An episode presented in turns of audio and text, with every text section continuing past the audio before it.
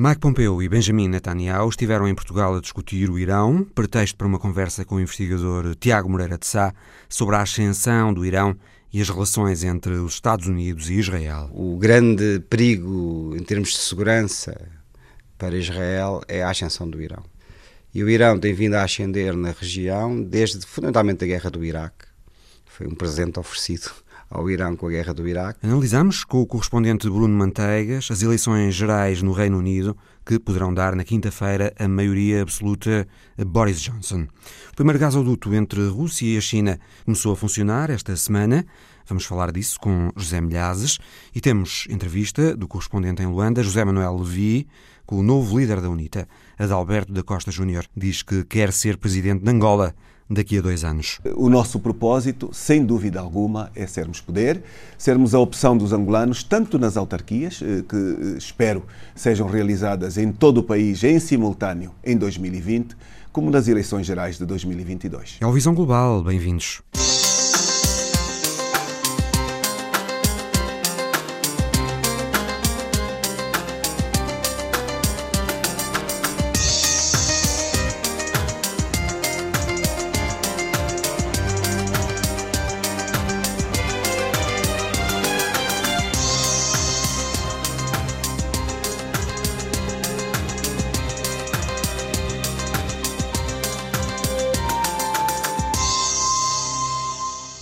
Secretário de Estado norte-americano Mike Pompeo e o primeiro-ministro israelita Benjamin Netanyahu encontraram-se esta semana em Portugal. Foi um encontro que provocou alguma celeuma, dados os perfis dos dois homens.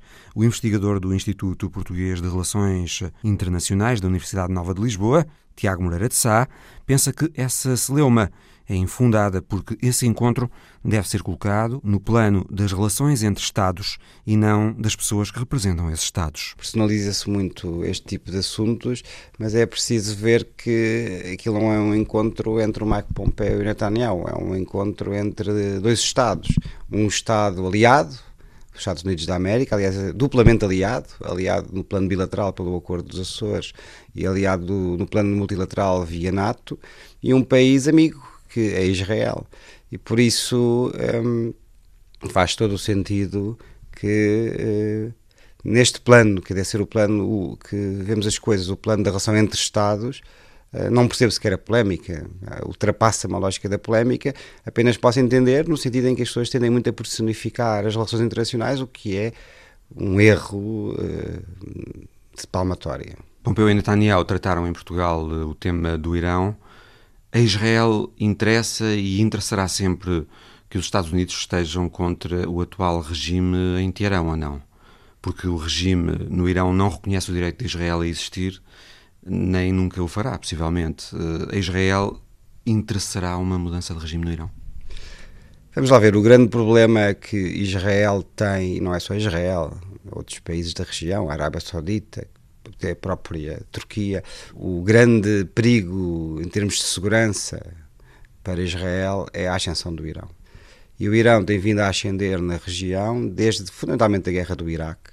Foi um presente oferecido ao Irão com a guerra do Iraque. Está a criar uma grande zona de influência que vai da sua fronteira com o Afeganistão até ao Mediterrâneo, via Líbano e Síria tem pretensões a adquirir armas nucleares, tem um programa nuclear que agora tem estado congelado. Vamos ver o que é que vai acontecer desde que os Estados Unidos saíram do acordo nuclear, mas o Irão tem pretensões nucleares e este Irão, em ascensão na região, com uma grande zona de influência, com pretensões nucleares, é uma ameaça existencial para Israel, sobretudo se tivermos em conta que os Estados Unidos da América estão num retraimento estratégico acentuado no Médio Oriente.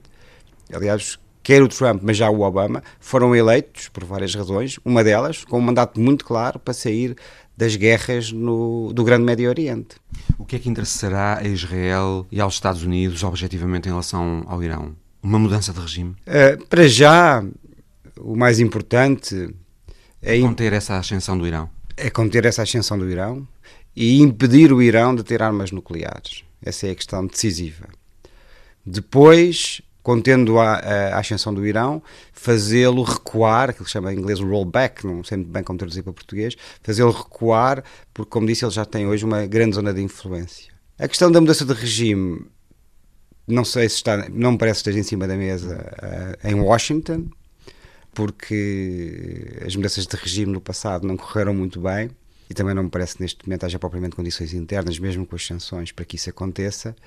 O que eh, eu creio que para Israel é decisivo é a garantia dos seus aliados de que, se for preciso, já que se mantenha forte pressão sobre o Irão, traduzido, entre outras coisas, nas uh, sanções que existem e, e, no endurecimento que tem havido e que possa haver ainda mais sanções ao Irão, mas a garantia dos seus aliados norte-americanos, os únicos que podem dar essa garantia para valer, de que nunca aceitarão que o Irão tenha armas nucleares, mesmo que tenham que recorrer a meios extremos.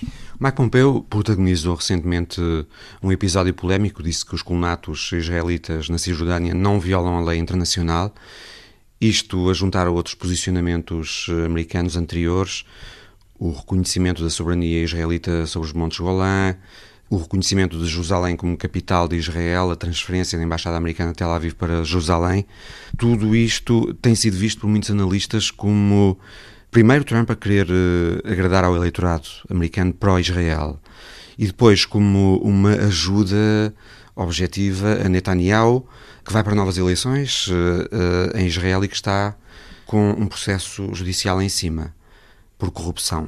É a leitura certa da questão esta? Eu acho que são duas leituras uh, certas. O peso, a importância que isso tem do ponto de vista eleitoral interno norte-americano e o facto de isso serem decisões simpáticas para o eleitorado que votou no Trump, não é para o eleitorado americano em geral, mas para o eleitorado do Trump. Também eh, uma ajuda a Netanyahu, que é um parceiro importante eh, do presidente Trump, mas eu acho que é mais do que isso.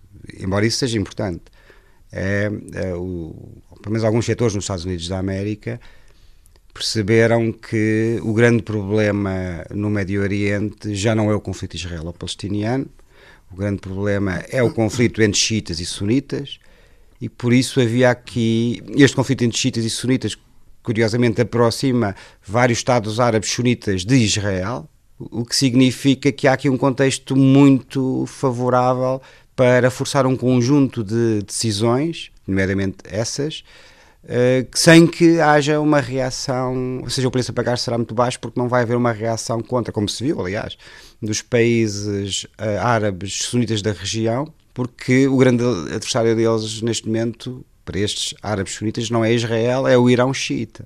E por isso é que nós não vimos grande reação na prática, tirando a retórica, por exemplo, a transferência de Israel, da, da embaixada para Jerusalém. Agora, isso não significa que não deixe. De, não, são erros, não deixem de ser erros. O, inclusive, é dentro de Israel, os setores moderados uh, consideram isso um erro, e dentro dos Estados Unidos da América também, porque não se vê como é que esses passos possam favorecer o processo de paz. Mesmo aqueles que já não acreditam muito no sucesso do processo de paz, pelo menos acham que não se deve desistir dele. Eu também confesso que sou muito cético neste estado em que chegamos hoje ao processo de paz, mesmo nos pressupostos de Oslo e nos pressupostos de Camp David. Infelizmente estamos muito mais longe hoje da paz do que estávamos nessa altura. Agora, nessa não... altura nem se pode dizer que haja um processo de paz. Pois, quando eu digo processo de paz, exatamente, quando eu digo processo de paz, estou a falar em geral uh, a possibilidade de uh, vir a haver uma solução pacífica negociada entre as partes e, porque neste momento nem se pode realmente estar a falar da existência de um processo de paz. E todo este tipo de desenvolvimentos não ajuda, e também não ajuda, não beneficia ninguém a médio prazo, nem a longo prazo, nem, na verdade nem em curto prazo, porque a não ser que queiram todos viver rodeado de muros e olhar por trás do ombro e haver demónios em cada esquina, o que não me parece seja uma forma de viver, mas ninguém quer viver assim. Uh, não, mas com estes passos, a conclusão é, que vai haver é essa: é viver rodeado de muros, haver demónios em todo lado ter que andar sempre a olhar para trás do, do ombro e não parece que seja uma boa solução. Este reconhecimento americano da legalidade dos colonatos uh, israelitas na Cisjordânia é particularmente controversa porque o consenso internacional tem sido que uh, os colonatos uh, em terras capturadas na guerra israelo-árabe de 1967 uhum. são ilegais porque vão contra a Convenção de Genebra que diz que o poder ocupante não pode transferir partes da sua população para as terras ocupadas, não é? Sim. Aqui o problema até é, sobretudo, é verdade que a grande questão tem a ver com os territórios de 67, mas o problema é que continuam a construir-se colonatos e cada vez que há um novo colonato sempre, é se con sempre se construíram. E sempre, e sempre se construíram. Independentemente do governo em Israel. Sim, tirando ali um, um, período de tempo a seguir aos acordos de Oslo a regra tem sido essa. Houve outras eh, exceções, mas a regra tem sido essa. E cada vez que se constrói um novo colonato fica-se muito mais longe de uma solução para o problema porque um dos grandes, há vários, mas um dos grandes uh, motivos de discórdia tem precisamente a ver com os chamados territórios ocupados, depois outro tem a ver com a questão do, de Jerusalém, dos, da solução para Jerusalém, outro tem a ver com a questão dos refugiados. O que é que se fez em Oslo, que eu achava que era uma boa solução, era estes problemas são tão complicados de resolver que nós não vamos tratar deles agora, vamos deixá-los para mais tarde. E vamos negociar e, tentar, e chegar a acordo naquelas questões que é possível uh, chegar a acordo, para criar um clima de boa vontade e de confiança, para depois mais tarde tentarmos negociar estes problemas, um, os, os grandes problemas e os problemas mais complicados. Ora, cada vez que se avança mais na política de colonatos, torna-se cada vez mais difícil, para não dizer impossível, um dia vir a haver solução nesta questão. E, enfim, sem a resolução deste problema, não é possível arranjar uma solução eh, pacífica duradoura para a região. Tiago, a possibilidade de anexação formal por parte de Israel de partes da hum, Cisjordânia é real? Netanyahu já disse várias vezes este ano que pretende fazê-lo. E este anúncio dos Estados Unidos agora sobre a legalidade dos colonatos parece dar suporte a, uma, a um eventual hum, passo nesse sentido, a anexação.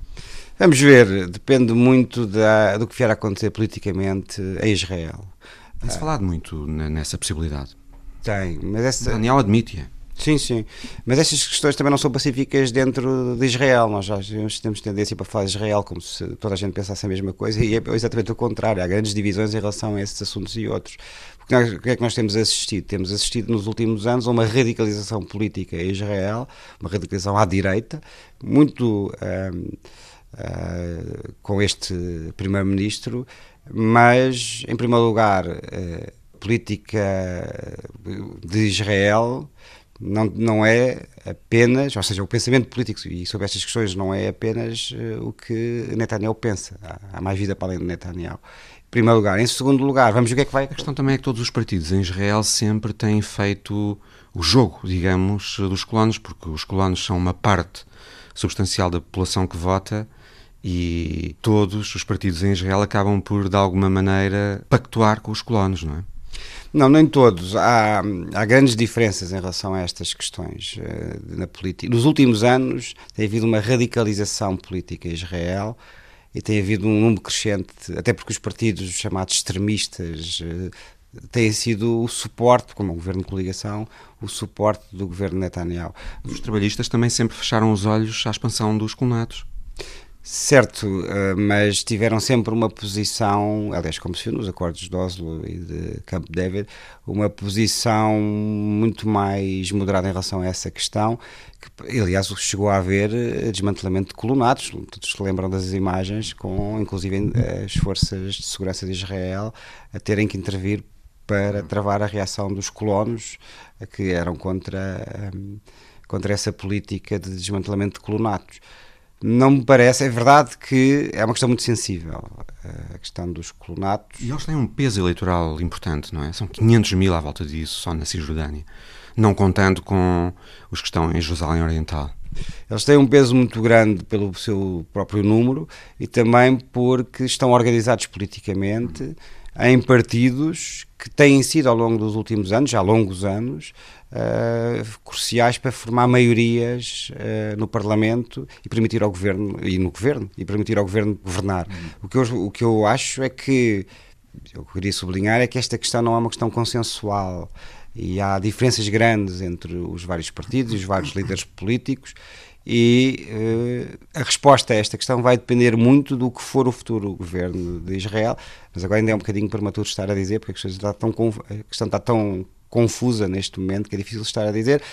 A minha percepção é que uh, vai haver uma mudança. Uh, vai haver uma mudança em Israel, uma mudança política em Israel. mas não, enfim, temos que esperar um bocadinho porque destas coisas não dá muito para fazer eh, futurologia. futurologia. Tiago Moreira de Sá, do IPRI, o Instituto Português de Relações Internacionais da Universidade Nova de Lisboa. A seguir, a Cimeira da NATO, vista na imagem da semana de Paulo Dentinho.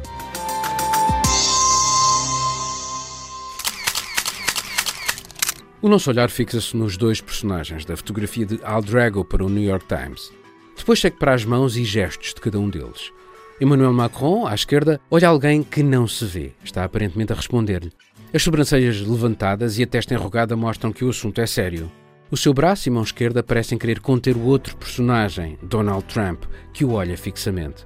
Ambos estão sentados após um encontro bilateral que mostrou as suas divergências e as tensões no seio da NATO no dia do 70 aniversário da organização e focado esta semana em Londres. Some people are paying less than 1% of a very small GDP. It's not fair.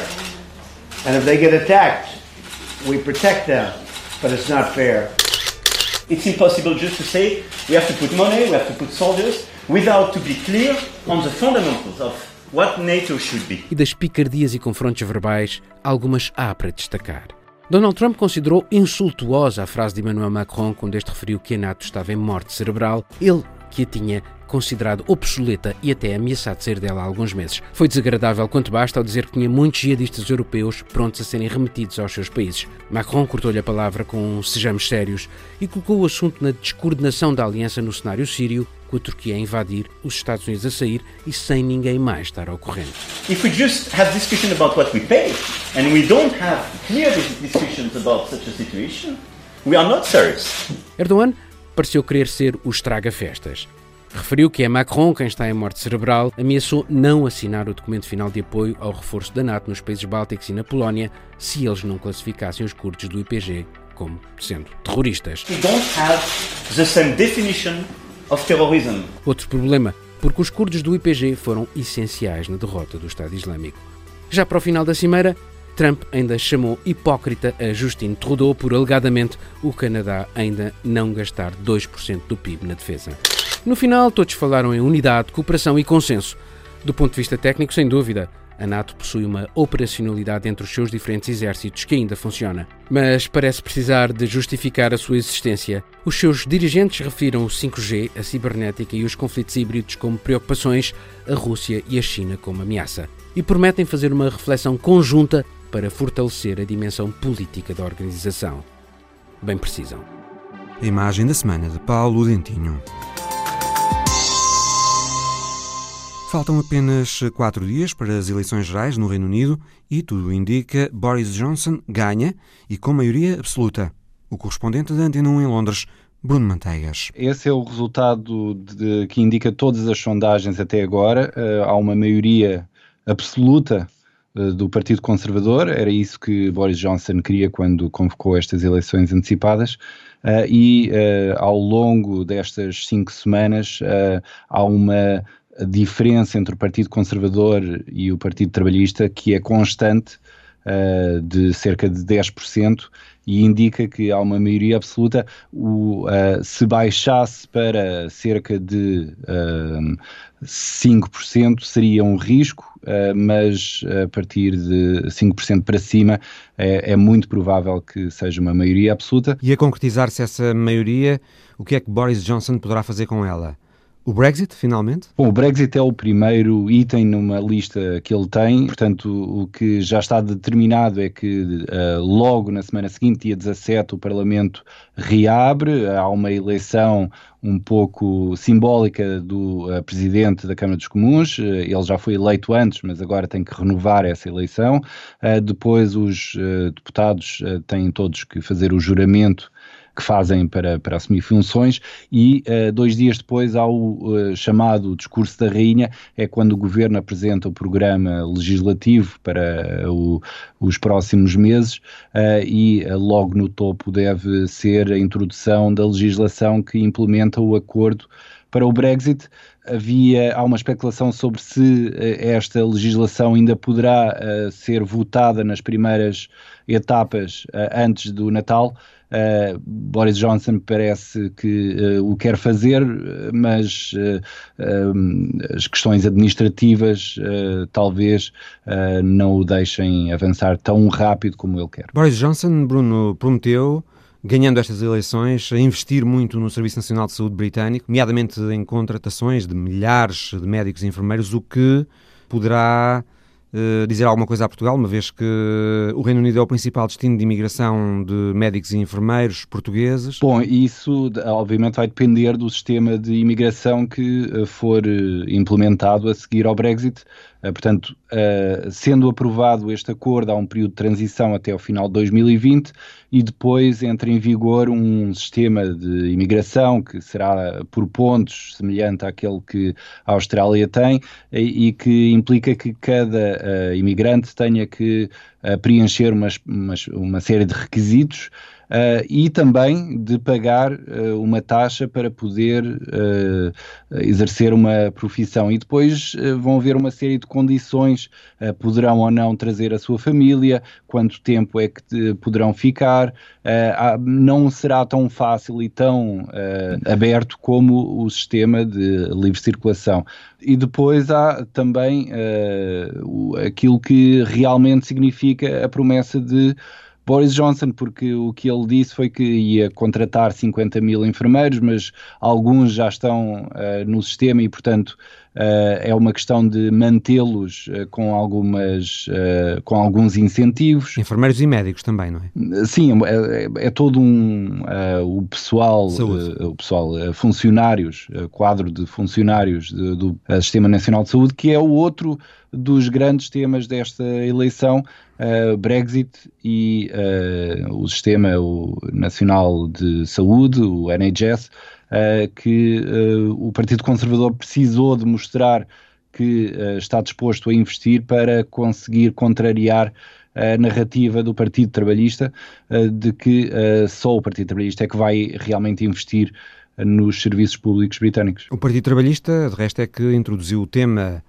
do Sistema Nacional de Saúde Britânico na campanha, não é? Sim, este tem sido o trunfo do Partido Trabalhista, é a tentar mudar a narrativa uh, de que estas eleições são, uh, são absolutamente e, e apenas uh, sobre o Brexit para tentar mostrar que um governo tem que se preocupar com mais coisas e que o Partido Trabalhista, além de resolver da sua maneira o Brexit, vai finalmente acabar com a austeridade que tem sido imposta pelos sucessivos governos conservadores desde 2010 para um, finalmente investir nas escolas, no, nos hospitais, uh, algo que uh, há uma sensação de que os eleitores são sensíveis porque a austeridade tem, tem sido visível uh, e, os, hum, e o Partido Conservador não tem sido como uh, governo que já está no poder há nove anos não consegue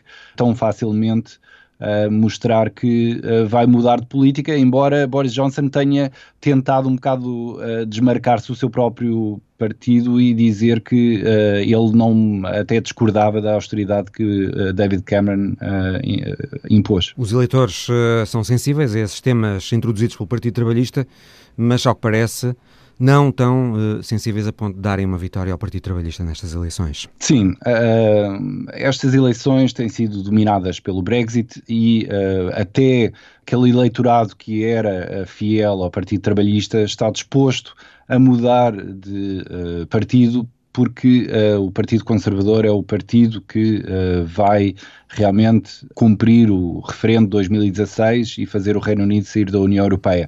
O Partido Trabalhista tem sido ambíguo, uh, uma vez diz que é a favor do Brexit e que vai negociar um novo acordo, depois diz que afinal vai fazer um referendo e com a opção de ficar na União Europeia.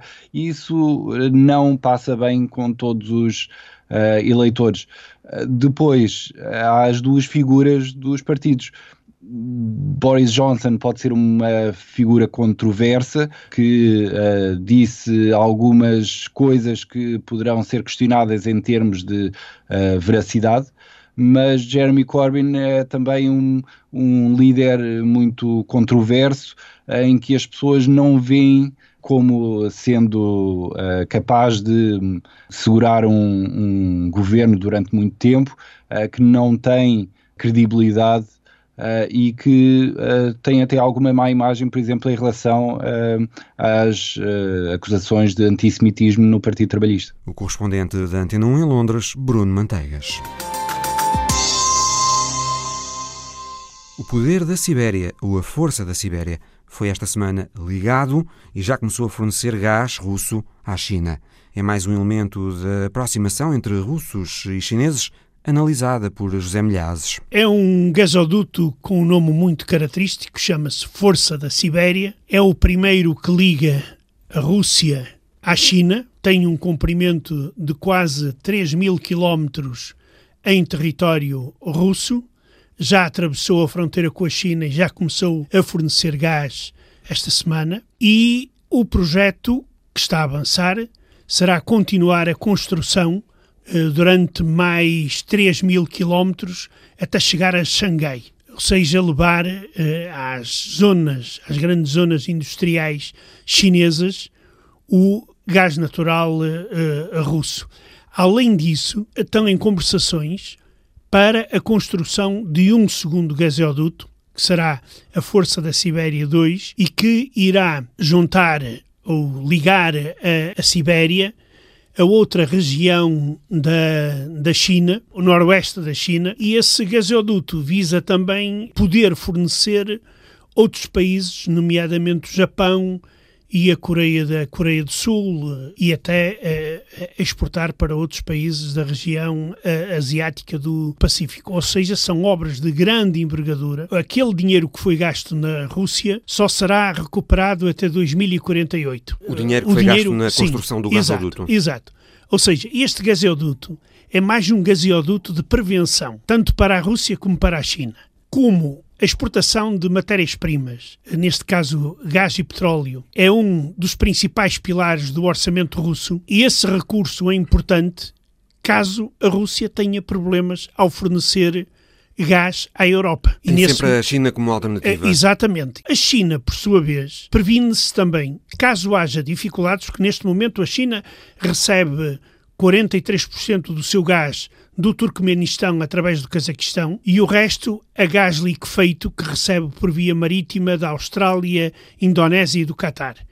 Caso haja algum problema nestas rotas, eh, a Há China sempre a tem sempre russo. a alternativa do, do, do, gás russo. E esta é a principal ideia da, da construção deste gasoduto, é exatamente prevenir eh, problemas uh, uh, no futuro além disso, a China está muito interessada em aumentar fortemente as importações eh, de gás, porque a China está a modernizar uma parte grande da sua indústria e a substituir o carvão por gás, porque o gás é muito menos poluente do que o carvão e a poluição é um dos grandes problemas da, da China. Portanto, hum, este gasoduto beneficia ambas as partes, Rússia e China. Claramente. Claramente. E será. Mas beneficia mais um do que o outro? Isso é, é, difícil porque vamos ver como é que ele vai ser utilizado. Por exemplo, a Rússia tem outra vantagem.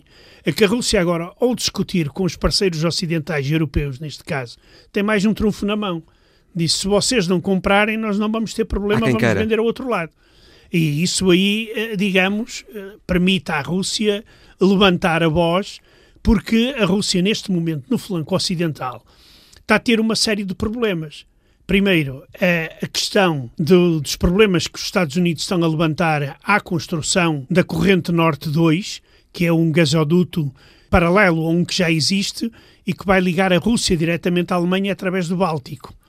E que já devia estar pronto, mas não está, porque primeiro a Dinamarca levantava problemas à passagem pelas águas territoriais, uh, os Estados Unidos ameaçam com ameaças contra as empresas que participarem na construção do gasoduto porque os Estados Unidos acusam a Europa de pedirem proteção aos Estados Unidos no âmbito da NATO, mas darem dinheiro aos russos através da compra de gás, e os Estados, os Unidos, Estados Unidos, querem vender querem o seu vender. gás. Exato. Há esta luta. A Polónia já diz que renuncia ao gás, ao gás russo, vai buscá-lo à Noruega e está a importar gás liquefeito dos Estados Unidos. A Ucrânia precisa dos soldados americanos no território. Exatamente. Face à ameaça russa. Exato. A Ucrânia está neste momento numa discussão fortíssima com a Rússia sobre o prolongamento do trânsito do combustível para a Europa. Os tubos uh, ucranianos, o acordo termina no dia 31 de, de, deste mês. Ou seja, se até, até o dia 31 não existir acordo, a Rússia pode não passar gás através da Ucrânia. Isso irá refletir-se nos fornecimentos de gás à Europa. Isto é uma guerra que poderá criar sérias dificuldades uh, também à Rússia, porque os uh, ucranianos querem um contrato de 10 anos, a Rússia quer um contrato de um ano, porque construindo o tal segundo tubo através do Báltico e eles terão, os russos, uh, poderão fazer mais pressão sobre a Ucrânia porque a Ucrânia pode-se ver na necessidade de ter que pedir à Rússia gás para o gasoduto, porque ele pode substituir, ser substituído por outro. Ou seja, isto é uma guerra muito complicada, com muitas vertentes. Agora, em relação à Ucrânia, as coisas estão muito complicadas, porque a Ucrânia existe, exige uma indemnização de mais de 2 mil milhões de dólares pelos prejuízos causados pela Rússia na questão do gás. São dados que eh, poderão, eu diria, alterar fortemente a distribuição do, do, de um combustível tão importante como é o gás natural, tanto para a Europa como comprador ou para a China, como para a Rússia como fornecedor. A China e a Rússia estão cada vez mais interligadas do ponto de vista económico e não só, do ponto de vista militar também. Tem havido esporadicamente até operações Manobras. militares conjuntas, Exato. não é? é isso é, é, é verdade. Neste momento está a acontecer. Vamos ver como é que se vão desenvolver as coisas, porque aqui também não depende só da Rússia e da China, tem sempre a componente da NATO e da União Europeia nós sabemos que neste momento, por exemplo, o presidente francês Emmanuel Macron está disposto a sacrificar muito para normalizar as relações com a Rússia. Por exemplo, os ucranianos receiam que Macron possa sacrificar a Ucrânia em nome de boas relações com a Rússia. Isso poderia acontecer com a Alemanha, mas a Alemanha hoje está com um problema sério com a Rússia. A que em agosto passado foi assassinado um checheno, cidadão uh, georgiano, mas combateu na guerra da Chechênia ao lado dos separatistas contra a Rússia, na Alemanha, e, ao que tudo indica, foi assassinado pelos serviços secretos russos. A Rússia, na quarta-feira, expulsou dois diplomatas, a Rússia não, a Alemanha, peço desculpa, e a Alemanha até promete sanções caso uh, seja provado que a Rússia esteve envolvida neste assassinato, sanções essas que poderão também chegar ao campo do gás. Embora a Alemanha, neste momento, ainda esteja numa situação de grande dependência em relação à Rússia, mas tudo isto também vai pesar nessa aproximação com a, com a China. Se, uh, digamos, a NATO e a União Europeia a pouco e pouco começarem a a normalizar as relações com a Rússia, aí eu penso que essa aproximação à, China será menor e mais lenta. Porque aqui coloca-se sempre o problema, a Rússia tem que ter um equilíbrio muito grande neste tipo de relações, porque a China é uma grande potência comercial e a Rússia não. A Rússia é um exportador de matérias-primas. Como se dizia, a Rússia precisa do dinheiro chinês. A, a, Rússia precisa do dinheiro chinês, sem dúvida. E nesta relação entre China e Rússia, nesta relação económica, eh, José Milhazes, pode-se dizer que é, é a China neste momento quem mais beneficia? Sem dúvida sem dúvida. Primeiro, porque nota-se na balança comercial, ela é muito favorável à, à, à, China. E depois há uma coisa: há setores onde a China compra cada vez menos à Rússia. Por exemplo, no setor militar, compra cada vez menos armamentos à Rússia, porque prefere comprar um ou dois exemplares, copiá-los e depois serem eles próprios a fazer. E já não compram em quantidades grandes como faziam anteriormente. Aqui há sempre o perigo da Rússia ser o irmão mais novo, digamos, nesta parceria. E isso vai muito depender da agilidade de Moscovo e vai também depender da agilidade, não só nas relações com a China, mas também nas relações com outros países, nomeadamente com a União Europeia e também com, digamos, adversários na China, na parte asiática, como é o caso do Japão e da Coreia do Sul. José, e qual é a lógica, eh, digamos, o racional da cooperação militar entre a China e a Rússia? Neste momento, eh, é, eh, digamos, ainda continua a ser o princípio da Rússia escoar os armamentos que fabrica. Não há ainda projetos de armamentos conjuntos ou trocas de tecnologias, mas isso poderá acontecer. Mas sempre dependendo dos fatores que atrás frisamos. E depende também da própria situação da China, eh, digamos, eh, eh, no, no palco internacional. Porque uma coisa é se a China começar a ter graves problemas no Nordeste com a comunidade muçulmana e a questão de Hong Kong também. A Rússia apoia completamente a China.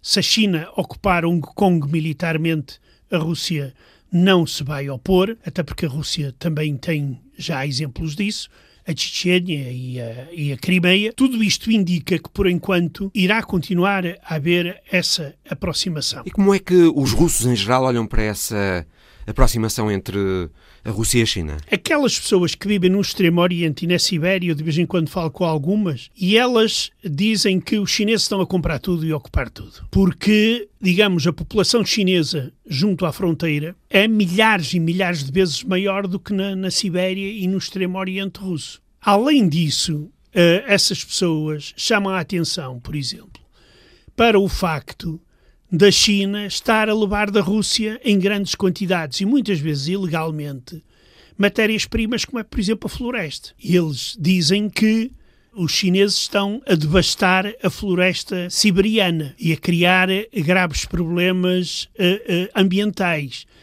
Por exemplo, a questão do Lago Baikal, de que os chineses também têm cada vez mais interesses, não só turísticos, mas na água do Lago Baikal para a China. Alguns destes receios já são realidade e se a Rússia não conseguir deslocar uma parte da população, atrair parte da população russa para essas regiões e não as desenvolver, aí esse problema será cada vez mais grave.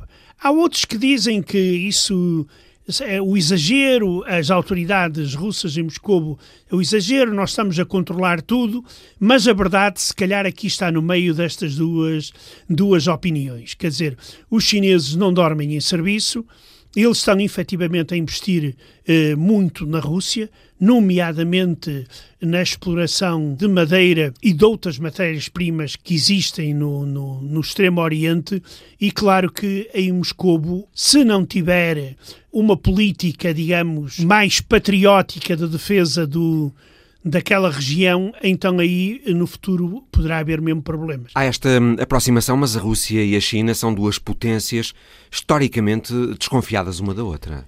São. Uh, além disso, há sempre aquela explicação de que a China não faz alianças com ninguém. A China tem interesses. Quando falam em aliança, é Moscou que fala. A China utiliza, digamos, a palavra parceria e mesmo de uma forma delicada. É mais a propaganda russa que fala eh, em, em aliança. aliança e tudo isso.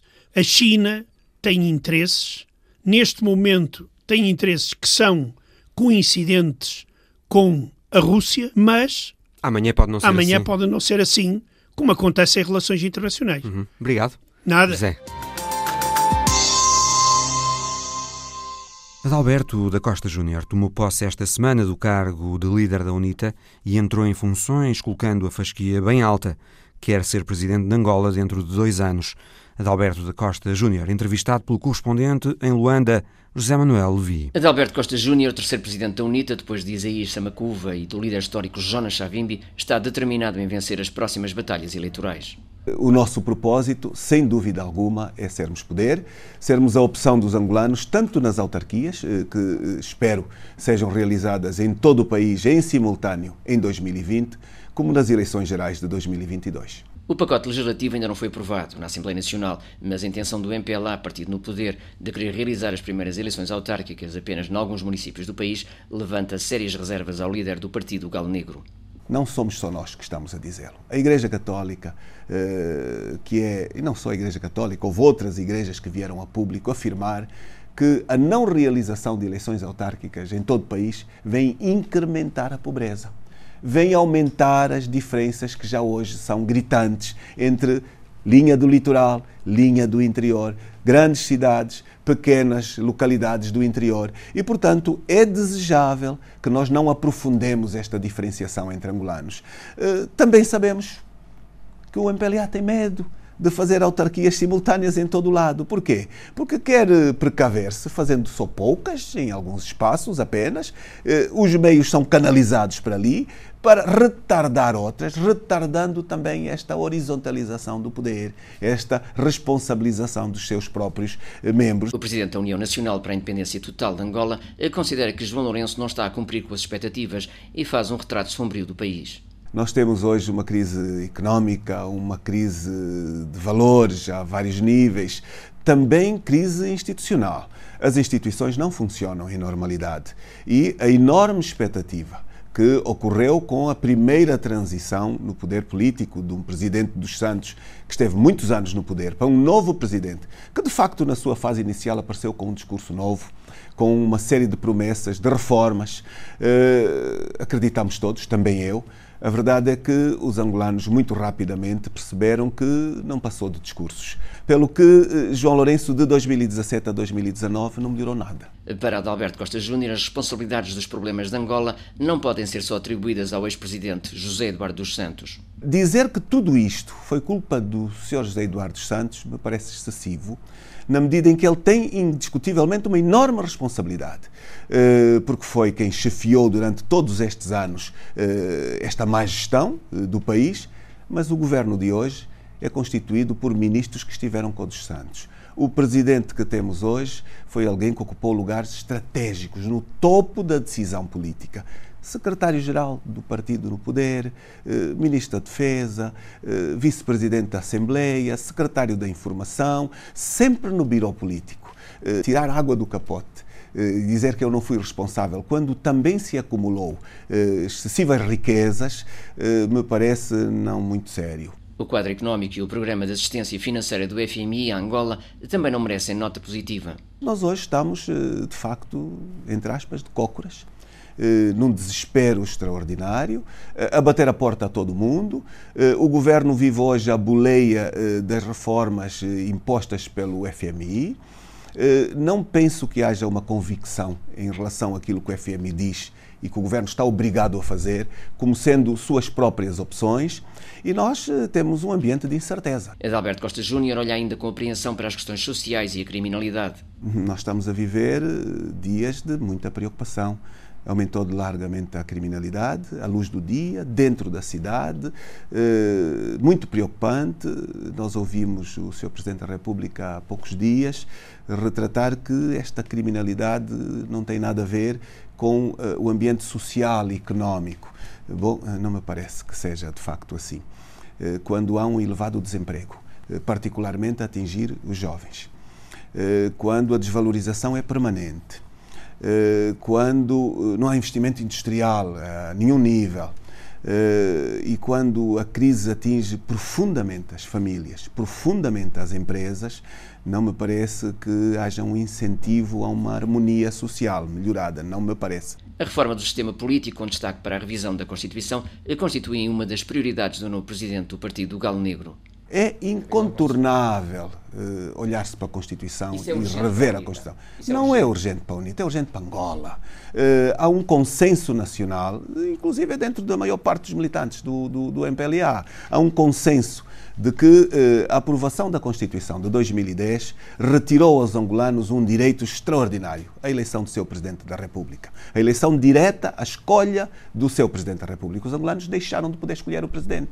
Quem hoje pensa que há este, esta condição está completamente enganado. Caso venha a ser Presidente da República, como é seu desejo, Adalberto Costa Júnior promete reconciliar o país. Nós somos um país ainda, onde os diferentes mosaicos que o compõem não têm uma integração objetiva completa, eh, onde o direito de inclusão eh, não é respeitado por todos, onde O cartão do MPLA representa a pertença e a não existência de cartão para os que não pertencem significa exclusão eh, a muitos níveis, ao nível das oportunidades, ao nível da bolsa de estudo, ao nível da segurança, para muitos casos ainda há intolerância em muitos sítios. Portanto, nós temos que ter uma maior sensibilidade para sabermos criar eh, a Angola de todos, um país eh, muito mais reunificado, reconciliado e que seja efetivamente uma pátria-mãe de todos os angolanos. Não é, não é uma realidade. Depois de Savimbi e Samacuva terem falhado no seu propósito de levarem a UNITA ao poder,